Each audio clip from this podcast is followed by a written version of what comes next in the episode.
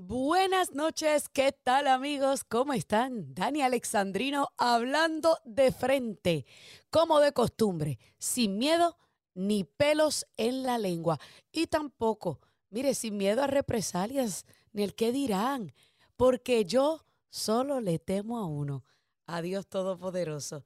Y mientras yo tenga voz, yo tenga micrófono, yo seguiré llamando las cosas por su nombre.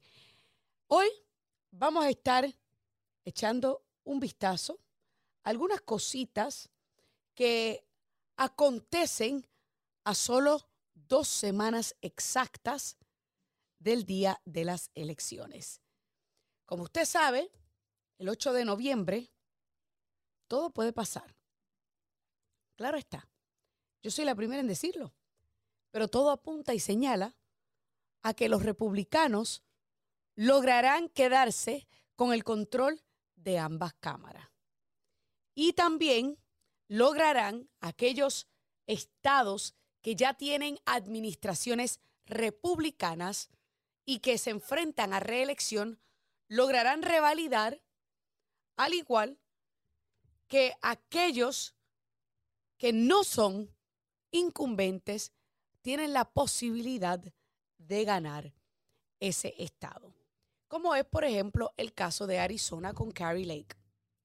O en el caso de Massachusetts, eh, digo, en el caso de la Florida, yo no sé dónde yo saqué Massachusetts, eh, Ron DeSantis, que todo apunta a que revalida incluso NBC y algunos medios de izquierda, propagandistas del Partido Demócrata, ya están especulando no si Ron DeSantis va a ganar, sino por cuánto va a ganar y si será el primer gobernador en más de 20 años en lograr ganar por doble dígito.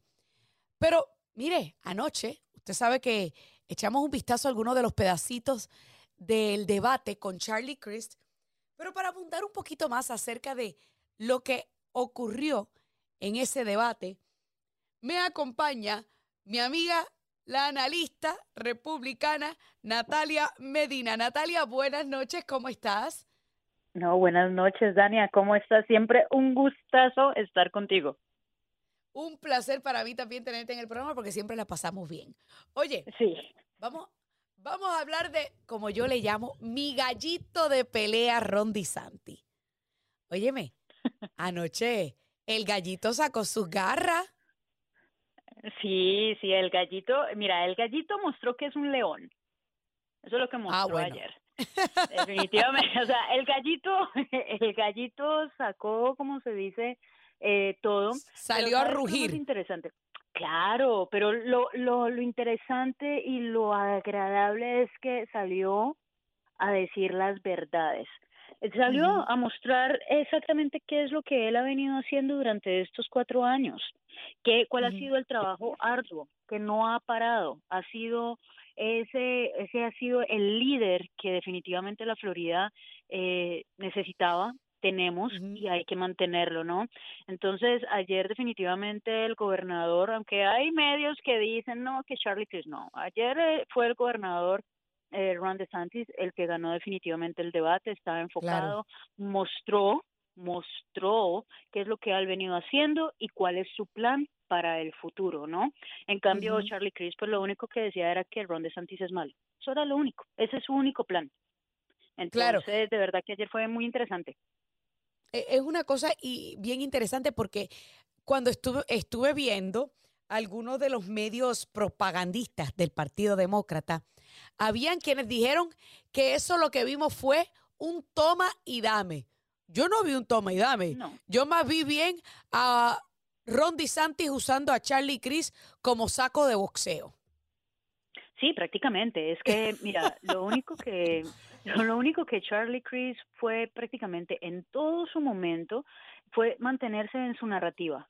Ron DeSantis es malo. Tú hasta el descaro de decir que el gobernador era el que quería mantener el estado cerrado. O sea, se atrevió a decir semejante mentira que hasta un demócrata con cuatro dedos en la frente se da cuenta. que esa es una gran mentira. Los que han querido cerrar el Estado, y si ojalá y Dios no lo permita, si quedase, por ponerlo, eh, Charlie Chris, lo primero que va a hacer es va a cerrar el Estado, porque él quiere eso. Entonces, empezó a decir unas mentiras que uno decía, pero, pero es que este señor piensa que ya nada, que, que no quedó nada grabado de lo de él. Entonces, definitivamente el gobernador se enfocó, estuvo muy, muy enfocado, por más que Charlie Chris trataba, ¿no? Trataba como de sacarlo, como de llevarlo a su a su zona. No sé si lo notaste, él a toda hora era como haciéndole preguntas. Cuando resulta, y eso no lo mencionaron ninguno de los medios de comunicación, eh, había quedado y había llegado a un acuerdo en que no se iban a hacer preguntas entre ellos. Y, claro. y Charlie Sí, pues, esa parte la vi, se puso a hacerle preguntas. Exacto. Se puso a hacerle preguntas, pero él sabía que eso no estaba en, en el formato y quedaron en, en acuerdo de no hacerlo. Entonces ahí también, mira, en algo tan sencillo queda en evidencia que Charlie Chris es una persona que no sigue ni siquiera las normas más simples. Entonces, ¿qué podemos pretender de él como gobernador, no? Eh, eh, eh, fíjate que qué bueno que mencionas eso, porque precisamente en esa parte donde estaba cuestionando, tú veías a Ron DeSantis viendo a la moderadora calladito. Y, Ron, y, Charlie Chris como que interpretaba su silencio como que no quería responderle la pregunta. Y Ron DeSantis mira a la moderadora y le dice, puedo responder, es mi turno, me toca. Exacto, pero pero no, eso eso como es memoria selectiva de, de la narrativa de algunos medios de comunicación, entonces eh, omitieron ese pedazo y entonces dijeron, no, es que eh, DeSantis no le quiso contestar a Charlie Chris, no, es que el formato era de que no se iban a hacer preguntas. Entonces, por eso fue que por eso fue que el gobernador dijo, o sea, yo a este no le tengo que prestar atención, nos vamos a enfocar y él se enfocó absolutamente en su en, su plan. Es más, si te tengo aquí una información, no sé si tú la tienes, eh, pero ah, para que tu audiencia la, la tenga y esto está saliendo, y es de que el, los colegas de, de Charlie Chris y el staff de Charlie Chris firmaron una carta abierta dándole eh, dándole el endorsement y el apoyo al gobernador Ron DeSantis. Ya con eso se dice todo. Correcto, correcto. Incluyendo su ex jefe de gabinete cuando fue gobernador. O sea, imagínate tú que tu ex jefe de gabinete Apaga y vámonos. No, pero ¿sabes ¿sabes que yo le dije a Charlie Cris? Porque Charlie Cris compartió uno de los pocos buenos momentos que tuvo ayer en el debate. Y, ni, ni, me acuerdo qué fue lo que le puse. Yo le dije, Charlie, Charlie, por favor, por favor, concede la victoria a Ron DeSantis y retírate por dignidad, por Dios. Oye, o sea, porque es que eso que ocurrió ayer, incluso se tocaron varios temas importantes, incluyendo el tema de esto de la mutilación de los niños. La cara de Charlie Christ valía un millón. O sea, cuando Ron DeSantis lo estaba destruyendo. Pero mira, valía un millón y es preocupante y es importante que, que la gente espero que haya analizado esa cara y es de que es un hombre que vino, o sea, analicemos el punto y el contexto. Cuando el gobernador e, empezó a hablar, él estaba mencionando eh, perfectamente de que él está totalmente en desacuerdo y se mantiene en esa línea de que a los niños, y cuando hablamos de los niños estamos hablando de niños de 11 años, es más de 4 años, de 13 años, de 16 años menores de edad, que desafortunadamente eh, por supuestamente la ciencia, ¿no? Los están mutilando los están mutilando, eh, eh, las mujeres les están quitando eh, los, eh, los pechos, ya, ya los chicos eh, los están castrando. Eso, eso es un, eso es algo horrible lo que está sucediendo y, y Charlie Chris no tuvo absolutamente nada como, eh, como refutar. Él inmediatamente tuvo el descaro, y escuchen señores, que tuvo el descaro de decir que es que esa es decisión de ellos. Ellos tienen que tomar las decisiones, que, que el gobernador quiere quitar esos derechos. Y me alegro muchísimo que el gobernador nuevamente respondió y dijo, a ver, es que estamos hablando de menores de edad. O claro. sea que estos chicos no tienen, no tienen todavía la capacidad ni siquiera, ni se les permite ni siquiera ponerse un tatuaje, y usted está probando que los mutilen, o sea, ¿en qué, en qué área, señor, usted está, eh, en, en dónde está? Entonces, miren, las personas tienen de tener algo muy claro, o sea, Eh, nosotros en, este momentico seguimos superando, gracias a Dios, a los demócratas en el registro de votantes. No podemos permitir que nuestro Estado caiga en mandatos y restricciones otra vez autoritarias. Eso no se puede, eh, no se puede hacer. Hay que tener en cuenta de que el gobernador ha defendido los derechos de los niños, el derecho de los padres. Por eso la educación en este momento aquí en la Florida es, es muy buena, está alta el gobernador ha protegido los derechos de los ciudadanos para trabajar, para mantener los negocios abiertos. Entonces, eh, y viene a decir eh, ayer Charlie Cris de que es que el gobernador es antinegocios, cuando resulta que el gobernador de Santis tiene el apoyo de todo el gremio de, de transporte, de negocios, tiene todo el apoyo de la policía. ¿Cómo viene a decir que es anti, antinegocios cuando tiene todo el apoyo y el aval de ellos, no? Correcto, tiene prácticamente distintos sectores del estado de la Florida apoyándolo. Incluso yo me dije, yo dije a mí misma, cuando vi el, desplante que le dijo Ron DeSantis, cuando este, Charlie sigue insistiendo en la división, yo le digo, bueno, o sea, con un apoyo tan masivo y abrumador como ese, yo que Ron DeSantis le hubiera dicho, ah, y por cierto, estoy liderando entre los hispanos. Te llevo la delantera para que tú veas entonces la cara.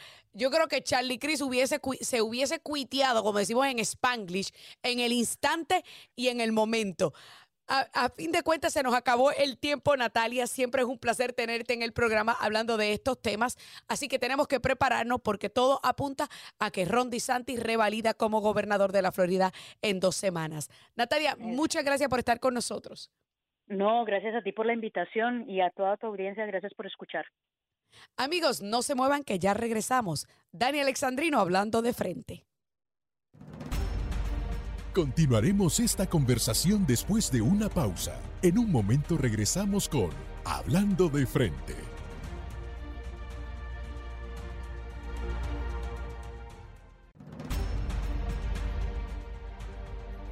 Estamos de vuelta y seguimos hablando de frente por americano.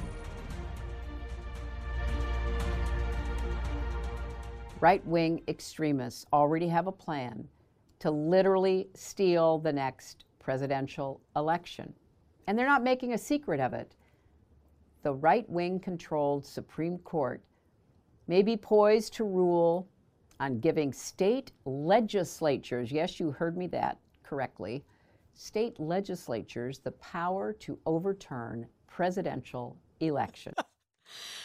Ay, ay, ay, ay, por favor, alguien, alguien. Mire, mire, estoy buscando recomendaciones para Hillary Clinton para entretenerla en su retiro, porque, óyeme, como que la doñita no quiere, no quiere retirarse a buen vivir. Mire, yo le puedo recomendar que vaya a visitar el edificio donde vive mi mamá, que ahí los viejitos, mire, tienen party todos los fines de semana, juegan bingo, van de excursiones, salen a jugar golf, juegan dominó. Oye, Hillary, no te, va, no te vas a aburrir donde vive mi mamá. Por favor, vete y solicita uno de esos apartamentos para ver si te aceptan y ver si te entretenemos, mija, porque ya, ya como que todos nos cansamos de escucharte hablar, Hillary. Mire, señores, esto es una persona narcisista, una persona que se niega a, quedarse en la oscuridad de la política, que quiere que sigan hablando de ella. Y claro, aquí estamos nosotros hablando de ella. Pero yo me río porque aquí viene para tratar de convencer a unos cuantos tontos útiles que le van a creer la manipulación emocional. Ay, es que los right wing, los extremistas de derecha, van a robarse las elecciones presidenciales del 2024. Señores, mire, es más, me estoy riendo porque eh, cuando, cuando escucho los programas de, de americano y de Radio Libre, pues usted sabe que los muchachos que están antes que, eh, que esta servidora, pues hay uno de ellos que dice que Hillary se entretiene haciendo rituales satánicos. Jimmy, pórtate bien, pórtate bien, no diga eso. Es que, es, bueno, imagínese usted si ella no quiere jugar dominó, no quiere tejer, no quiere jugar bingo. Eh, eso no es lo que hacen las personas de su edad cuando se retiran vamos a buscarle un poquito de diversión, porque como que esta señora no quiere entender que ya nadie la quiere, que a nadie le importa lo que ella diga. Eh, mire, ay, qué risa. Es que yo me tengo, yo me tengo que reír, señores, porque esta mujer es o tiene desesperación y deseos de atención, o sencillamente se cree que a estas alturas del juego y después de haber sido rechazada en dos ocasiones por el pueblo, ella se cree que a la gente realmente le importa lo que ella tiene que decir. Pero así son, porque saben que hay una base del Partido Demócrata que son fácilmente manipulables y que se van a creer la ridiculez de que, ay, los extremistas de derecha son los que se van a robar las elecciones. Sí, sí, Hillary, de la misma manera que los rusos se robaron las elecciones de la vez pasada, ¿verdad? A la verdad que tú eres un chiste. A mí tú no me convences, a mí tú no me engañas, porque yo, yo sé quién tú eres y lo que hiciste. Que un tribunal y un jurado en el ultraliberal distrito de Washington, D.C., haya exonerado o encontrado no culpable a Danchenko y al, a eh, Sussman, el abogado de tu campaña, por los trucos que montaron y la mentira y la patraña del Russian Collusion, no significa que el resto de nosotros no sabemos lo que ustedes hicieron.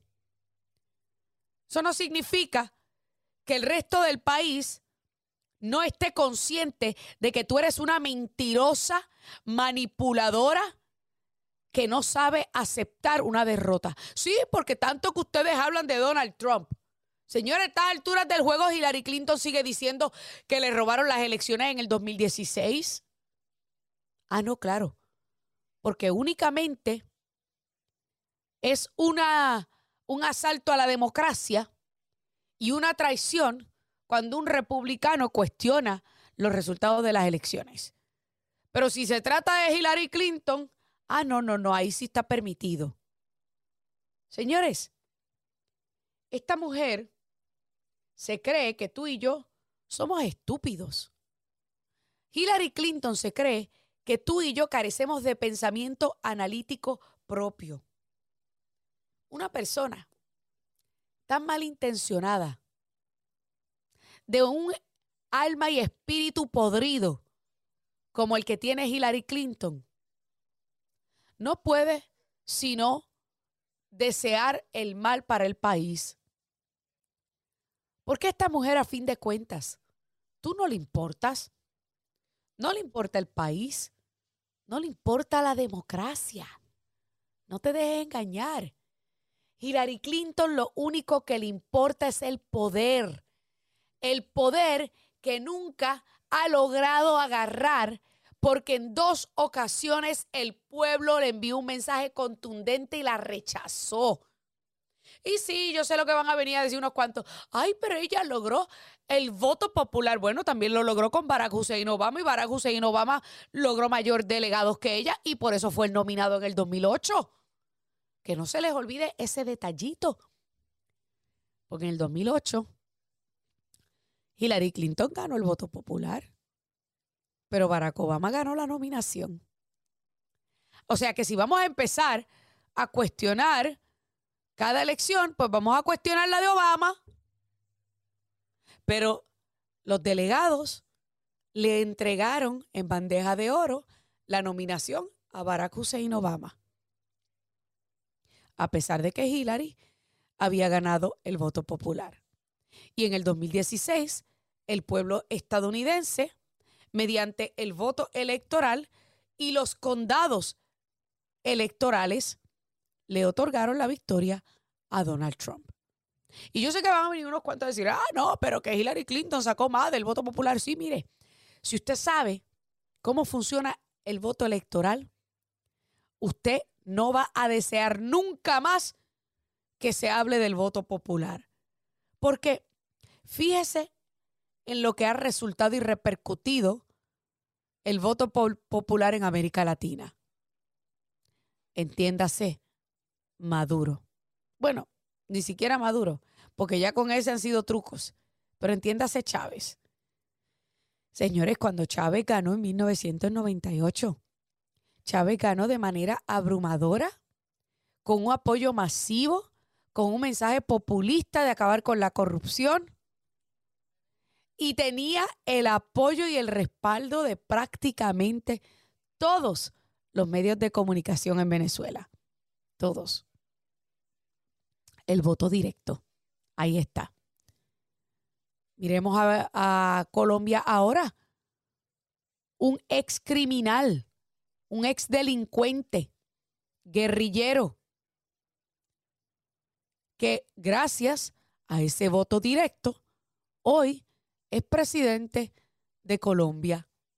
Miremos a Perú, en donde un comunista, abiertamente comunista, que ni siquiera sabe ni entiende absolutamente nada de economía, hoy día es el presidente Pedro Castillo del Perú.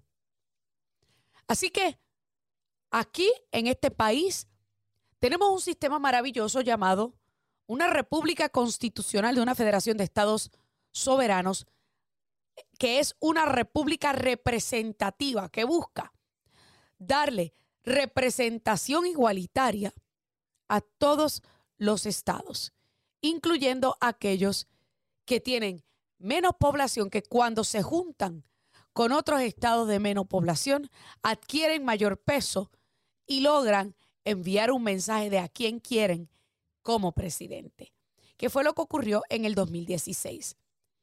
Para ponérselo bien sencillo, los Estados Unidos tienen más de 3.050 condados. 3.050 condados.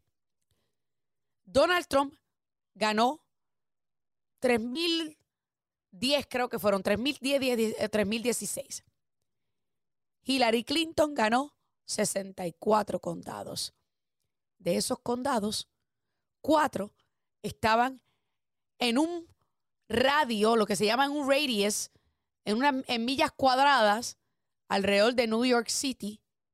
Y en ese pedacito de tierra que componía unas, unas ocho millas cuadradas más o menos, Hillary Clinton logró dos millones de votos más que Donald Trump. Y cuando miramos el voto popular y la diferencia entre Donald Trump y Hillary Clinton, Hillary Clinton logró un millón y pico de votos populares más que Donald Trump. Lo que significa que únicamente los votos de la ciudad de Nueva York le hubieran dado la victoria a Donald Trump. Ahora digo a Hillary Clinton, ahora le digo a usted, ¿es eso justo para el resto del país? Ese es nuestro sistema electoral que es divino y merece ser protegido. Hacemos una pausa y ya volvemos. Amigos, continuamos aquí, Dani Alexandrino, hablando de frente. Y bueno, ayer era mi gallito Rondi Santis.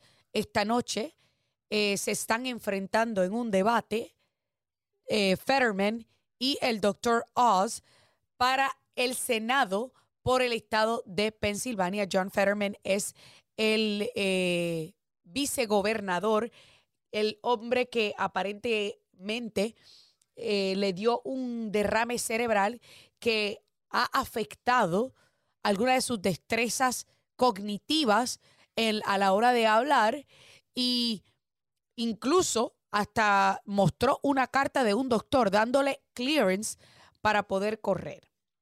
Pero incluso, a pesar de que tiene esta carta se rehúsa a publicar sus récords médicos, que claro, yo entiendo que por la ley IPA no tiene que hacerlo, pero si vamos a hablar de transparencia, tanto que los demócratas usan y abusan esa palabra, que fue lo que le hacían a Donald Trump, ¿por qué no podemos entonces pedirle que lo publique? Pero vamos a escuchar uno de los pedazos en donde, espérense, espérate, doctor Oz, espérate, cálmate, eh, en donde doctor Oz eh, confronta a John Fetterman con el hecho de que no pagaba su John hipoteca. Fetterman brings up houses. The irony is he didn't pay for his own house. He got it for a dollar from his sister. And he hasn't been able to, to earn a living on his own. He's lived off his parents. O sea, que señores, lo está confrontando con el hecho que este señor es un parásito. No, no compró su casa, no pagó por su casa, se la compró a la hermana por un dólar y vive con sus padres. Yo no sé cuántos de ustedes han visto vídeos de John Fetterman en campaña. El tipo sale como que se hubiese acabado de levantar y, tenía, y tiene un hoodie y con unos jeans todos feos. Yo digo, pero la gente realmente le va a dar un voto a este señor. Pero vamos a seguir escuchando. Eh, dicho sea de paso, pueden seguir la cobertura en vivo a través de americanomedia.com, a través de la aplicación de Americano. Eh, pero bueno, vamos a escuchar esta partecita en donde la moderadora le pregunta a John Fetterman si piensa que la administración de Joe Biden ha gastado de más. Vamos a escuchar. Has the Biden administration overspent? And if where do you think spending should be cut? You have 60 seconds. No, here's what I think we have to fight about inflation here right now. That's what we need to fight about inflation. You know, right now because it's a tax on working families. You know, Esa no fue la pregunta, pero señores, ahí estamos viendo cómo este señor no puede eh, básicamente responder a preguntas coherentemente porque no tiene la habilidad de hacerlo. Y yo sé que hay personas que luego de un derrame cerebral se recuperan completamente y pueden ser totalmente funcionales, perfecto. Pero en mi opinión, viendo todo lo que ha estado ocurriendo con John Fetterman, todavía le falta camino por recorrer. Y John Fetterman, a mi entender y por lo que he visto, no tiene la habilidad cognitiva todavía para poder representar al estado de Pensilvania en el Senado. Que quede claro que a mí tampoco me agrada mucho Mehmet Oz, porque pues mire, un celebrity doctor, una persona que es narcisista, que, que, que nos puede traer, pero bueno, esos son otros 20 pesos. Es un mal necesario. Así que si usted quiere continuar o seguir esta, esta, este debate, puede hacerlo a través de Americano Media. Que dicho sea de paso, quiero ponerle un audio porque de todo lo que ocurrió ayer con el gobernador Ron DeSantis, ya que estamos hablando de debates, mm, tengo que reconocer el trabajo de la moderadora anoche, que realmente trató de ser responsable y balanceada. Escuche esta parte donde Charlie Crist trata de refutar a Ron DeSantis. Escuche, escuche. And we are not going to subcontract out your parental rights uh, to Charlie and his special Governor, that's interest time. buddies. We're going to move on now. That, please. No, you already had your 30 seconds. We're going to move on. What? I've got to be fair. You each got 60, you each got We're 30. the only state in America. no, I'm sorry. We're going to move on to public health. Vaccines Moving children. on to public health. I'm sorry, Congressman. Ahí está. Señores, lo cayó, lo cayó. Le dijo, no, no, no, no, tenemos que movernos. Cada uno de ustedes se le dio 60 segundos, a cada uno de ustedes se le dio 30 segundos. Tenemos que movernos a lo próximo. Y por lo menos no sentí como que estaba viendo un debate entre la moderadora y Ron DeSantis, como parecía la semana pasada en el debate entre Marco Rubio y Valdemis, que a mi entender, en varias ocasiones parecía como que si Marco Rubio tenía que estar debatiendo con el moderador porque lo interrumpía y refutaba algunas de las cosas que decía Marco Rubio. Eso por lo menos no ocurrió en el día de ayer, así que tengo que darle el crédito a esta moderadora Liz con un apellido ahí bien raro, así que no voy a intentar decirlo porque pues se lo puedo masacrar. Pero bueno, vamos entonces rapidito a continuar con otros temas porque eh, hay muchas cosas sobre el tintero. Y este, una de las cosas que quiero eh, tocar es precisamente el camino que lleva el Partido Demócrata de cara a las elecciones de la semana del 8, bueno, de, de la semana del 7 de noviembre, o sea, a las elecciones del 8 de noviembre. Y estas cosas son cosas que salieron a relucir constantemente en el debate de ayer y de seguro saldrán a relucir esta noche en el debate de Fetterman y de Oz. Y es cómo el Partido Demócrata ha perdido el norte en cuanto a la educación de los menores de edad se refiere. Yo quiero escuchar qué algunos de ustedes tienen que decir. Es más, si ustedes tienen alguna opinión sobre el debate entre Ron DeSantis y Charlie Crist, pueden llamarme y darme su opinión. 305-482-6588, 305-482-6588 y 305-482-6820. Porque como yo le dije a Charlie Crist, agarra un poco de dignidad y retírate ya de la carrera. Porque señores, cada encuesta ponen a Ron DeSantis ganando, ganando cómodamente, pero cuando usted escucha a NBC cuestionar de que ni siquiera si es que va o no va a ganar, sino más bien por cuánto va a ganar, es cuando usted sabe que la cosa está fea para Charlie Chris. Y esto es bien sencillo. Y esto yo lo he hablado en otros instantes. Charlie Crist y su campaña están económicamente destruidos. No tienen ya billete. Y esto se debe a varios factores. Número uno, estuvieron gastando demasiado al principio. Y ahora, cuando importa, tú estás escuchando a Ron DeSantis 10 veces más en los medios en español, por ejemplo, de lo que escuchas a Charlie Cris. Número dos, escogió como compañera de papeleta a una mujer que a fin de cuentas no le importan los niños, porque es la líder sindical de un sindicato de maestros en el sur de la Florida que insistió en mantener a los niños encerrados en las casas por el COVID y después quiso obligarlos a ponerse el, el pamper bucal. Y hoy día, varios estudios, estudios han demostrado lo perjudicial que fueron ambas cosas en el desarrollo y el avance académico de los menores. Pero Charlie Cris no solamente que gastó de más, sino que Charlie Cris se enfrentó a una encrucijada. Y es que el Comité Nacional Demócrata optó por no meterle mucho dinero a carreras que veían como carreras que eran inganables. Y adivine qué, esa carrera de Charlie Crist la veían como inganable. Eso significa que el Comité Nacional Demócrata, el partido per se, entendía desde el principio que eso hubiese sido una pérdida de dinero porque reconocían que Ron DeSantis era un gobernador sumamente popular en su estado, porque Ron DeSantis estaba haciendo buen trabajo y ahora con el huracán Ian, la gente ha quedado tan conforme con su manejo de, la, la recuperación del huracán Ian que prácticamente Charlie Crist desapareció de los medios de noticias.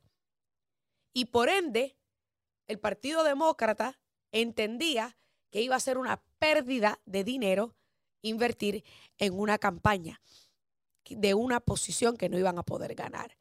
Y por eso prefirieron mejor meterle más dinero a Val Demings porque ellos sueñan con el pajarito preñado de que le van a poder ganar ese escaño a Marco Rubio.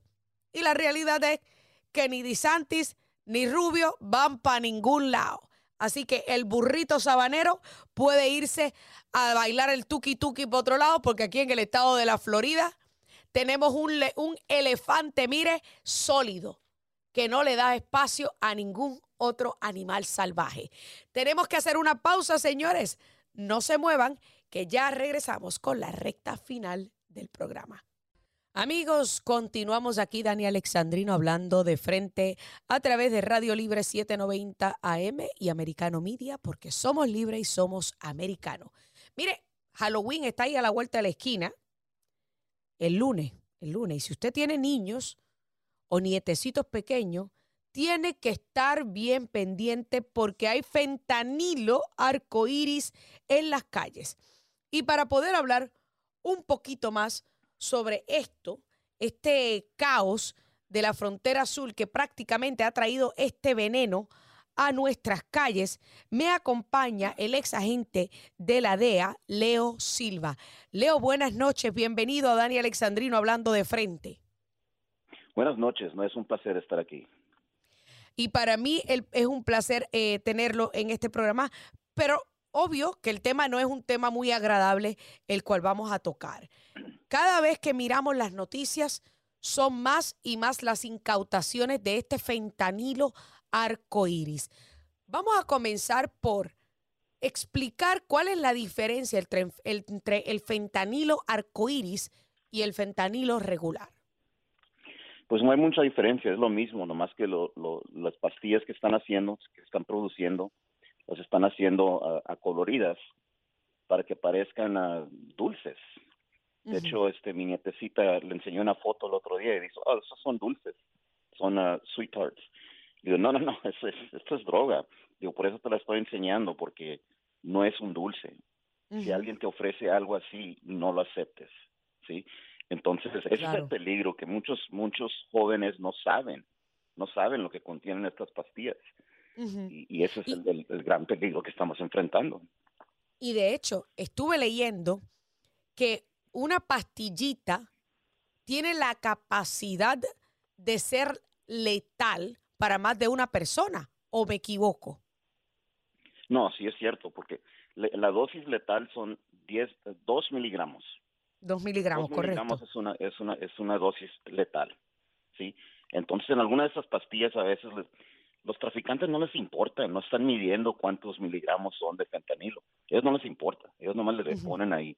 A veces unas pastillas tienen 10.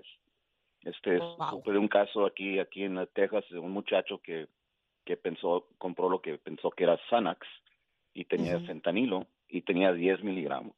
O sea, fue fatalmente, instantáneamente. Sí. Wow. Este, eso es, es peligrosísimo, peligrosísimo. No lo puedo o sea que están más. O sea, yo estoy tratando de, de, de, procesar eso que me acabas de decir.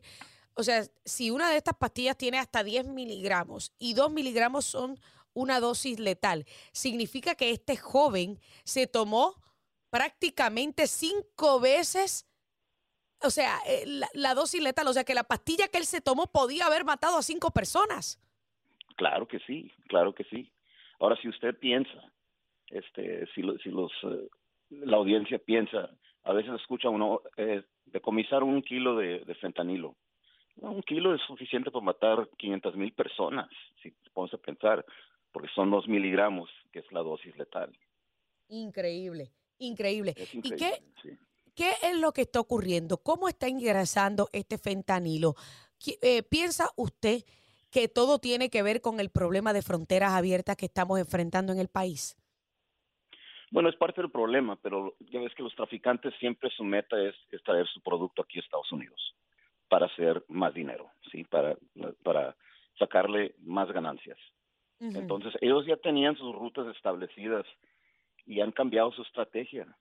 Para producir el fentanilo eh, les cuesta menos y sacan más ganancia. Y como ya tienen las rutas establecidas, pues en vez de mandar una tonelada de marihuana, pues mandan cinco kilos de fentanilo. Y, pues es, es, más fácil esconder eso en, en un carro, una camioneta o cosas así, ¿entiendes? y, y te pregunto, Obviamente hemos visto que incluso están escondiendo estas pastillas en cajitas de dulces que, podemos comprar en el cine. O sea, yo no sé, porque obviamente en una tienda regular los Skittles y todos estos dulces que son de colores se consiguen en bolsitas, pero cuando vas al cine te los venden en cajitas. Y estamos viendo algunas fotos como ellos están escondiendo estas pastillas en esas cajitas de Skittles. Se está haciendo con la intención de atraer a los menores? Bueno, parte de la, estrategia de los traficantes es, uh, es tener una clientela más joven, sí. Entonces, por eso hacen las pastillas de color para que, pues, para que, pues, para que les dé, eh, les capture la atención a los a los jóvenes, ¿me entiende? Y por los jóvenes es, es un es un grupo muy grande ahorita. Los milenios es un grupo muy grande.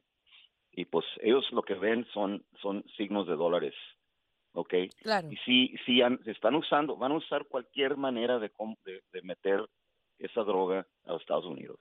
Escuché un caso en Los Ángeles donde eh, eh, incautaron una, una carga de fentanilo y venía dentro de una caja de, de, dulces que era mm. eh, de esos chocolates este y, y, pues muy bien escondido, ¿verdad? Pues uno no, va a pensar que una, una caja de dulces vienen drogas. ¿Cuál es la... Ah, claro.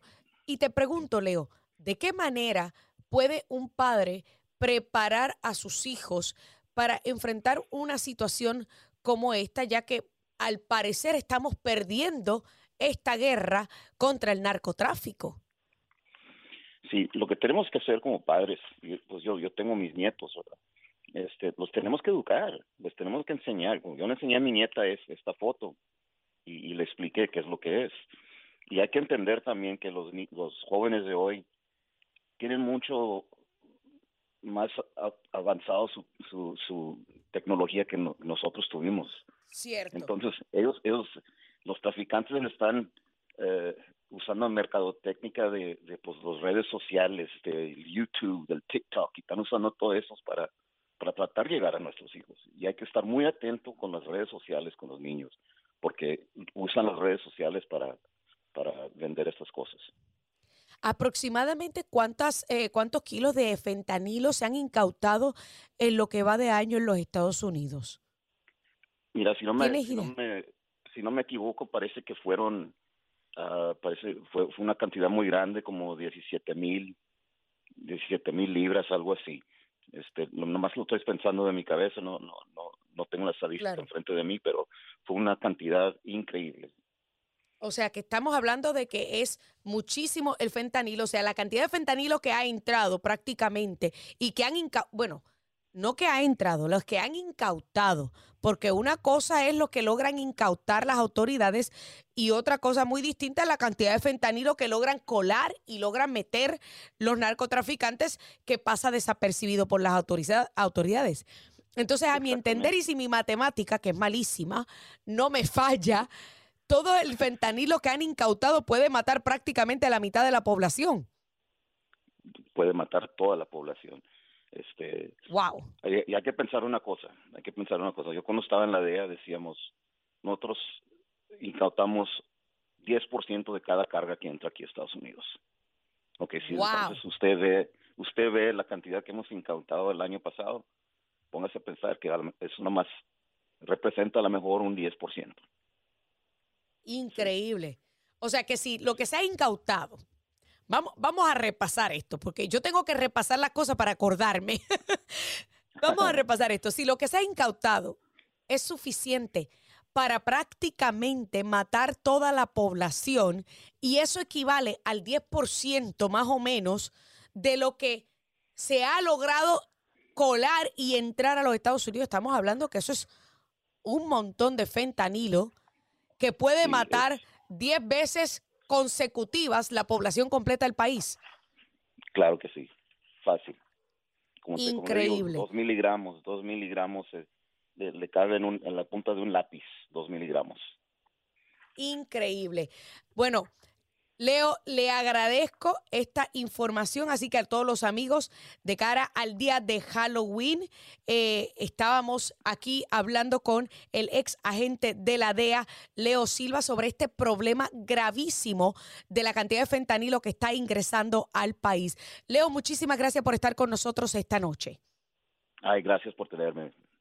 Así que amigos, recuerde estar muy vigilante y es importante educar a nuestros hijos y a nuestros nietos sobre este peligrosa, esta peligrosísima droga eh, que está siendo escondida y haciendo pasar como un caramelo, como un dulce. Se me acabó el tiempo en esta edición.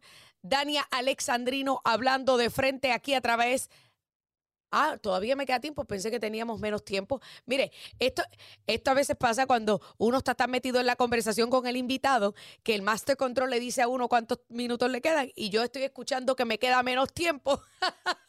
Pero no importa, aprovecho este tiempo para recordarle a usted que las elecciones están a solamente dos semanas. Yo sé que en algunos lugares ya es muy tarde para registrarse como voluntario de colegio electoral, para velar por la santidad de nuestras elecciones pero asegúrese de ir a votar. No deje de votar este próximo 8 de noviembre, porque el balance de poder y salvar la República de la destrucción encaminada por los demócratas y Joe Biden depende de cada uno de nosotros. Yo dependo de ti. Tú eres mi ejército y nuestro Dios Todopoderoso es nuestro comandante. Se me acabó el tiempo, que Dios me los bendiga y los espero en la próxima. This podcast is a part of the C Suite Radio Network. For more top business podcasts, visit c-suiteradio.com.